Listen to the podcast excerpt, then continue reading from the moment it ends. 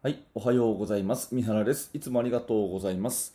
このチャンネル、バスケの大学ラジオ局は、バスケットボール指導者の私、三原学が、バスケットボールの話をしたり、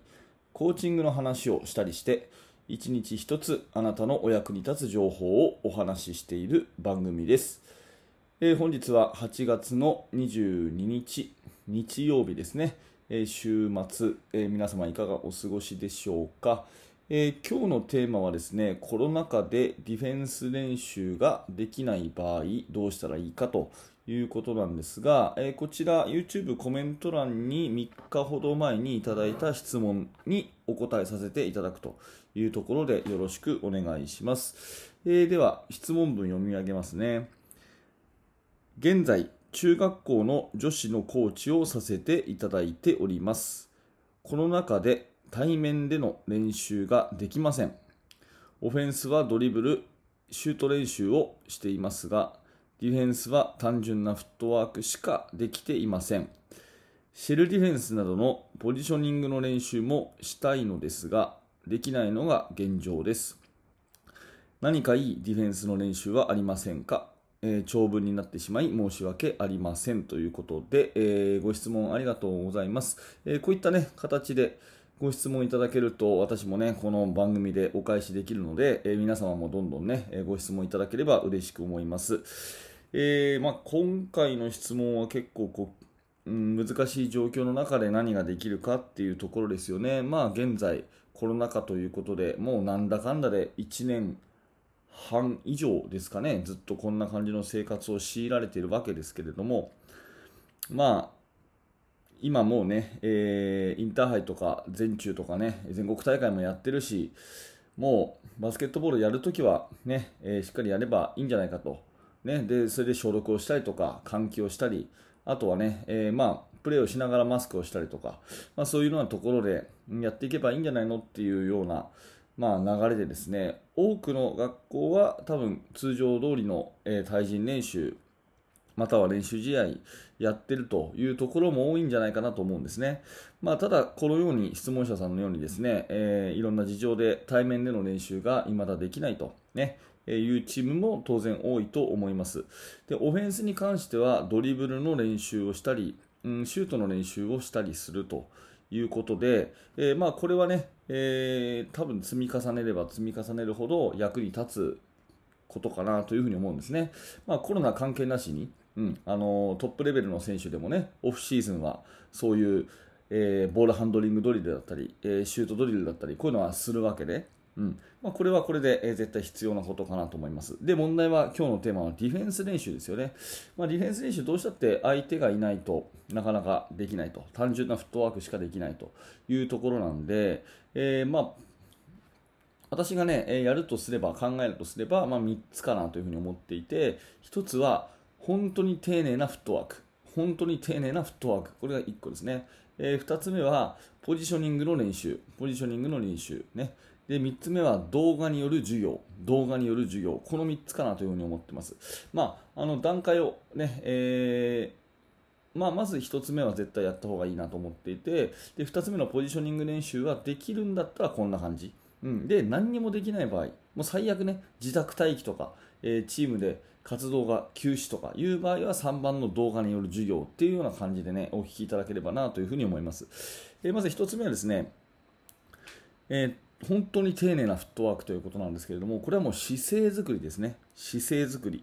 うん、多分ね、フットワークを毎日のようにやると、あのもう考えなくてもできるようになるっていういい面もあれば、逆に言うとですね、非常に雑になるっていう部分もあると思うんですね。えー例えば、足の幅、ね、足の幅をどんな風に皆さん、えーああの選手に伝えます？うん。ね、私だったら動ける範囲で最大限の幅だよっていう風に教えるんですけども例えばそういう足の幅とかね。あとは足の前後の位置。これもね、どういうキーワードで伝えるべきかっていうと、まあ私はヒールトゥートーって言って、かかととつま先が、ね、一直線になるような前後の関係。ね、揃ってもいけないし、足を引きすぎてもいけない。ヒールトゥトーで、かかととつま先が一直線になるようにとかね。うん、それから手の位置は、うん、あの片方はボールマンに向けて、手のひらを上に向けて差し出すと。でもう一方は顔の横に置いとくとか、まあ、こういうですね、えー、ディフェンスの本当に本当に丁寧な姿勢ですねこういうのを作っていくとうん、ただこう数多く、ね、やらせるっていうんじゃなしに、まあ、それも必要なんですけどもせっかくなんだから、ね、対人できないんだからもう本当に空動きで止まった状態で姿勢を作っていこうと。で指先までね足のつま先からねあの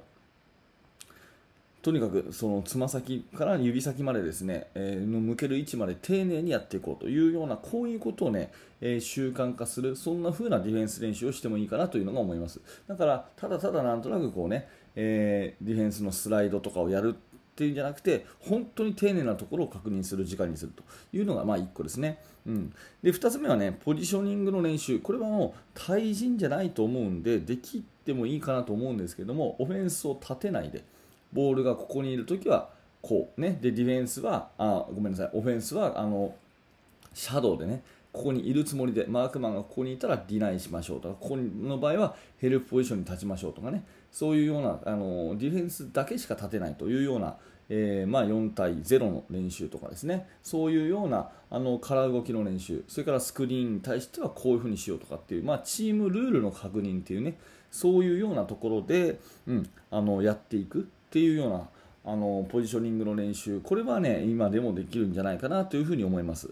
で最後にねもう何にもできないというふうになったらこれはもうね動画による授業ですね。うん、バスケットボールの練習って言っても結局筋肉と同時に頭の理解を鍛えなきゃいけないですよね。筋肉と同時に頭の理解を鍛えなきゃいけない。だから頭の理解を鍛えるとそれだけでこう上達に役立つわけですよね。なので、まあ、その動画による、うん、説明あの学校の教室に集めてねいろんな動画を見せながら先生がディフェンスの考え方を解説していくとか、まあ、あと YouTube の方でもねいろんなこういい動画集ありますよね。うん、そういうものをま見せながらディフェンスの、ね、ヘルプポジションの考え方とかそういうものを生徒と一緒に教材を見ていく、まあ、そんなような時間にしてもいいのかなというふに思います。まあ、最近、えー、JBA の方でもですねそのコーチライセンスの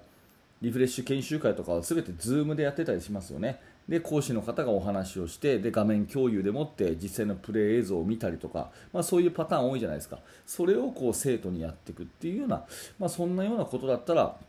今でもできるのかなということですね。まあ、あの本当の対人練習するに越したことはないんですけど、えー、できない場合はですね、えー、一つのアイデアとして、えー、まずは本当に丁寧なところまでこだわるフットワーク、ね、それから2つ目は、ね、オフェンスを立てないでディフェンスのポジショニング、立ち位置の確認をする。うん、で3つ目は動画による授業、ね、本当に、ま、全く練習ができないというところであれば、まあ、Zoom とかを使ってでもそのせ、えー、ディフェンスの、ね、こういうようなディフェンスをするといいよっていうような動画を先生が見つけてきてそれをもう見せながら言葉で解説をしてでね、えー、まとまったものをその考えまとまったものを生徒にこう発表させたりとかねうん、それから自分のたちのチームディフェンスルール作りとかね。そういうようなことを、まあ、やる動画による授業。こんなものをやったらいいかなというふに思っています、まあ、あのコロナ禍もねだんだんだんだん落ち着いていくと信じたいものですよね、えー、今できることをやっていけるというところで前向きに頑張っていただければと思います。